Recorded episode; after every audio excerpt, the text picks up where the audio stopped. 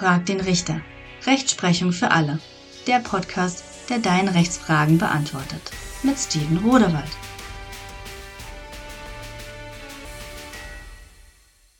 Hallo und herzlich willkommen zu meinem Podcast Frag den Richter. In der heutigen Folge möchte ich euch erzählen, wie man eigentlich Richter oder Richterin werden kann in Deutschland. Hierzu lohnt sich ein Blick ins Gesetz, nämlich Paragraph 5 des deutschen Richtergesetzes. Dieser besagt folgendes. Die Befähigung zum Richteramt erwirbt, wer ein rechtswissenschaftliches Studium an einer Universität mit der ersten Prüfung und einer anschließenden Vorbereitungsdienst mit der zweiten Staatsprüfung abschließt. So, dann wisst ihr nun Bescheid. Vielen Dank fürs Zuhören. Nein, Spaß. Ein bisschen ausführlicher kann man das schon erläutern. Fangen wir von Anfang an an. Zunächst einmal benötigt ihr ein Abitur. Je nachdem, wo ihr studieren wollt, muss es ein ziemlich gutes Abitur sein, da die viele Universitäten einen sogenannten NC haben, ein Numerus Clausus. Da sie nur begrenzt Plätze zur Verfügung haben, die sie zur Verfügung stellen können, sortieren sie aus. Je besser eure Note ist, desto eher ist eure Chance, auch einen Platz zu bekommen in einer Hochschule. Das Studium selbst nennt sich Rechtswissenschaften. Die Regelstudienzeit für Rechtswissenschaften beträgt mittlerweile zehn Semester. Das ist ganz schön viel. Das sind fünf ganze Jahre. Das muss man also vorher wissen, wenn man Rechtswissenschaften studieren möchte. Eine unglaublich lange Ausbildung ist das. Innerhalb dieser fünf Jahre müsst ihr mehrere Klausuren bestehen und mehrere Hausarbeiten absolvieren. Das Besondere an dem Rechtswissenschaftsstudium ist folgendes. Sämtlicher Stoff, also vom ersten Semester an, ist nachher relevant für das erste Examen, das euer Studium abschließen wird. Dazu komme ich noch. Das sogenannte Bulimie-Lernen, wie in der Schule, funktioniert dort nicht mehr. Also Wissen lernen für die nächste Klausur, um es dann danach sofort wieder zu vergessen. Das funktioniert in Rechtswissenschaften nicht, da sämtlicher Stoff im Examen drankommen kann. Das Studium umfasst drei große Bereiche. Einmal das Zivilrecht, einmal das Strafrecht und einmal das öffentliche Recht. Ihr müsst, wenn ihr das Studium absolvieren müsst, alle drei Rechtsgebiete bearbeiten. Ihr könnt euch nicht jetzt schon in irgendeiner Form spezialisieren. Innerhalb des Studiums gibt es dann noch einen universitären Schwerpunktbereich. Dort könnt ihr je nach Interessengebiet wählen, entweder eine Spezialisierung im Strafrecht, im Zivilrecht oder im öffentlichen Recht. Innerhalb dieses Schwerpunktbereichs Prüfung müsst ihr so müsst ihr einmal eine Klausur bestehen, eine mündliche Prüfung absolvieren und einmal so eine Art Bachelorarbeit schreiben. In diesen drei Bereichen bekommt ihr dann jeweils Einzelnoten und daraus folgt eine Gesamtnote, die nachher in die gesamte Examensnote mit eingehen wird.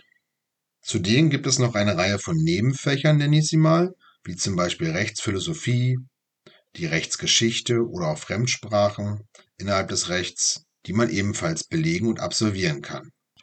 Das Ende des Studiums, sozusagen das große Finale, bildet dann das erste Staatsexamen. Dies erfordert in der Regel eine sehr lange Vorbereitungszeit. Im Schnitt nehmen Studenten sich dafür circa ein Jahr lang Zeit und besuchen ein Repetitorium. Diese werden in der Regel auch von den Universitäten selbst angeboten. Es gibt aber auch zahlreiche kommerzielle Anbieter auf dem Markt, zu denen die Studenten regelmäßig gehen. Das Examen selbst besteht, je nach Bundesland, aber ich sag mal im Schnitt, aus circa sieben Klausuren zu je fünf Stunden sowie eine mündliche Prüfung in allen drei Fächern. Das Besondere oder auch das Gemeine kann man fast schon sagen, sämtliche Noten, die ihr vor diesem Examen gesammelt habt, die nicht zum universitären Schwerpunktbereich gehören, sind völlig irrelevant für das Examen. Ihr könntet davor mal super Noten schreiben, aber wenn ihr genau an diesen sieben Tagen, wo ihr diese Klausuren schreibt, einen schlechten Tag jeweils erwischt und keine gute Klausur schreibt, seid ihr insgesamt durchgefallen. Dann wären fünf Jahre Studium völlig umsonst gewesen. Man darf zwar das Examen einmal wiederholen, aber der psychische Druck ist dann schon enorm. Deswegen gibt es seit einiger Zeit auch einen sogenannten Freiversuch. Wenn man also innerhalb der zehn Semester es schafft, das Examen zu absolvieren, hat man einen sogenannten Freiversuch. Also wenn man dort durchfällt, hat man trotzdem noch zwei volle Versuche. Nichtsdestotrotz ist das eine unglaublich nervliche und körperliche Belastung für die Studenten. Die Durchfallquote liegt schon seit Jahren bei ca. 15 bis 20 Prozent. Das liegt aber vor allem an der besonderen Notengebung in Jura. Man muss bedenken, es gibt insgesamt formell 18 Punkte zu holen und ab vier Punkten hat man bereits bestanden. Es sollte also rein rechnerisch ein leichtes sein zu bestehen. Ist es jedoch aber nicht, das kann ich versichern. Deswegen ist auch dann nicht mehr verwundert, dass ungefähr nur 15 Prozent eine bessere Note schreiben als neun oder mehr Punkte. Wenn man dennoch das Studium endlich geschafft hat, hat man das sogenannte erste Staatsexamen in der Tasche. Ist man nun fertig? Nein. Jetzt folgt nämlich das zweite Staatsexamen. Das sogenannte Referendariat geht jetzt los. Hierzu muss man sich beim Bundesland bewerben und kriegt dann je nach Wartezeit und ähm, Note einen Platz zugewiesen. Die Referendariatszeit beträgt noch einmal volle zwei Jahre. Sie endet mit dem zweiten Staatsexamen. Dies, um das zu bekommen, muss man wieder sieben Klausuren bestehen und wieder eine mündliche Prüfung in jedem Fach ablegen. Erst dann, wenn man das alles geschafft hat, erhält man das zweite Staatsexamen und darf sich dann Volljurist nennen. Und erst dann hat man die Befähigung zum Richteramt in Deutschland erworben. Allerdings hat man sie dann auch erworben. Man muss nicht vorher noch als Rechtsanwalt beispielsweise gearbeitet haben, um als Richter zugelassen zu werden. Man kann sich dann direkt als Richter bewerben. Nehmen wir hierfür mal exemplarisch das Bundesland Berlin. Berlin verlangt, so steht es zumindest auf der Homepage, als Einstellungsvoraussetzungen mindestens sieben Punkte im ersten Staatsexamen und mindestens 7,5 Punkte im zweiten Staatsexamen. In beiden Staatsexamen zusammen müssen es aber auch mindestens 15 Punkte sein.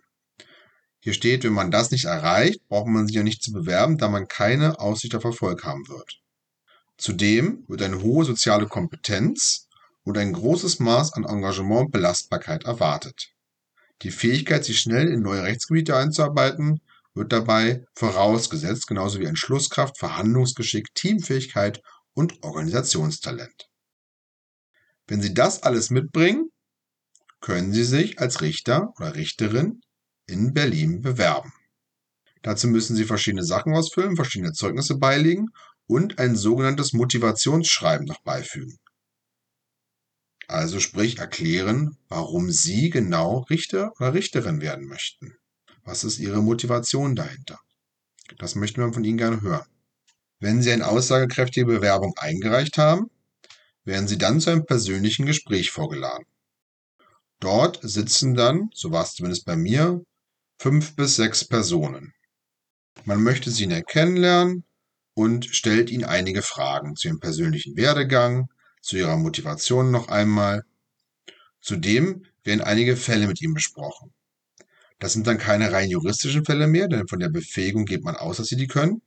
Es geht mehr so um Fälle des sozialen Umgangs, um Problemfälle. Man möchte wissen, wie reagieren sie darauf? Sind sie belastbar? Können sie schnell Entscheidungen treffen? Wie gehen sie vielleicht mit Fehlentscheidungen um? Man möchte also so ein bisschen auf den Zahn fühlen, wie sie unter Druck eventuell reagieren würden, als Mensch und nicht unbedingt nur als Jurist. Mein Fazit dazu. Vielleicht hatte der ein oder andere Interesse von Ihnen, selbst einmal Richter oder Richterin zu werden. Es ist wirklich eine lange und harte Ausbildung. Das kann ich sagen. Aber es lohnt sich. Die Arbeit ist wirklich anspruchsvoll und herausfordernd.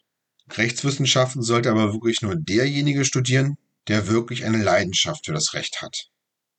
Da es sonst eine sehr, sehr trockene und langweilige Materie sein kann, wenn man es nur macht, um zu bestehen. Mein Rat an alle Abiturienten, die Interesse hätten, wäre, besuchen Sie doch mal Gerichtsverhandlungen. Die sind stets öffentlich in der Regel. Gucken Sie sich doch einfach mal an, wie es nachher aussieht, was da wirklich so passiert. Schauen Sie sich YouTube-Videos an von Rechtswissenschaftlern. Dort gibt es schon zahlreiche. Hören Sie Podcasts. Informieren Sie sich bei Freunden. Seien Sie vielleicht mal Gasthörer an der Universität, dass Sie wissen, worauf Sie sich überhaupt einlassen. So werden unnötige Wartezeitsemester vermieden oder der Frust, wenn man nach drei bis vier Semestern aufgehen muss, weil man eigentlich gar nicht Lust hat, den Stoff überhaupt zu lernen. Hierzu ist es meines Erachtens wichtig, sich Zeit zu lassen und Zeit sich auch zu geben. Ich vergleiche die Rechtswissenschaften immer mit einem großen Puzzle. Am Anfang sieht man bloß einzelne Teile und versteht überhaupt gar nicht, was es im Gesamtzusammenhang bedeuten soll.